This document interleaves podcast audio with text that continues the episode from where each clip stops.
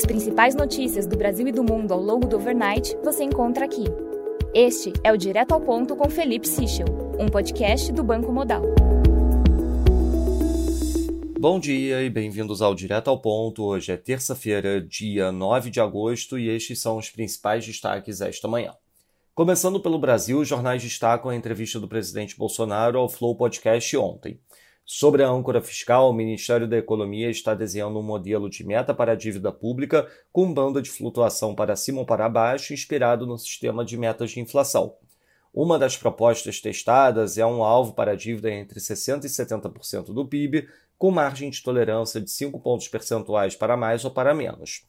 Os técnicos da equipe econômica pretendem apresentar o resultado das simulações em uma reunião no início da semana que vem. Sobre o IPI, o ministro Alexandre de Moraes suspendeu ontem os efeitos de parte de um decreto do governo federal para a redução do imposto.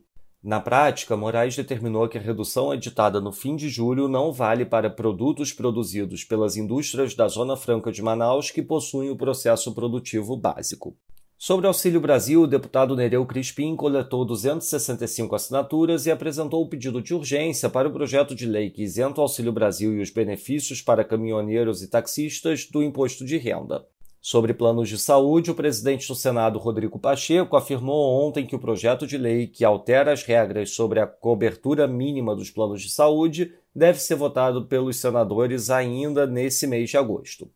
Passando para o setor internacional, nos Estados Unidos, o destaque do overnight foi a operação de busca na residência de Donald Trump na Flórida.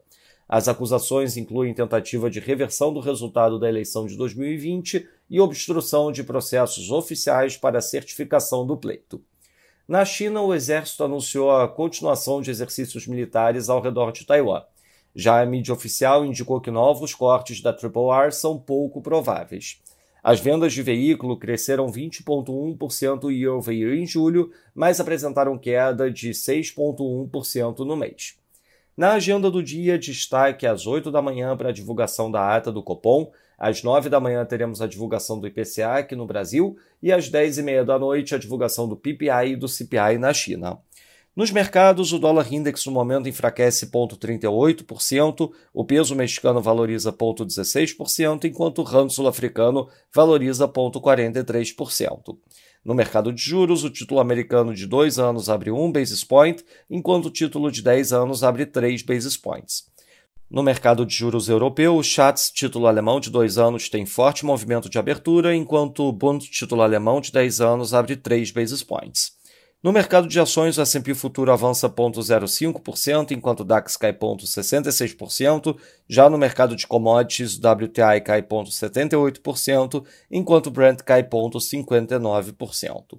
Essas foram as principais notícias do overnight. Um bom dia a todos. Até o nosso próximo podcast Catal Ponto do Banco Modal amanhã.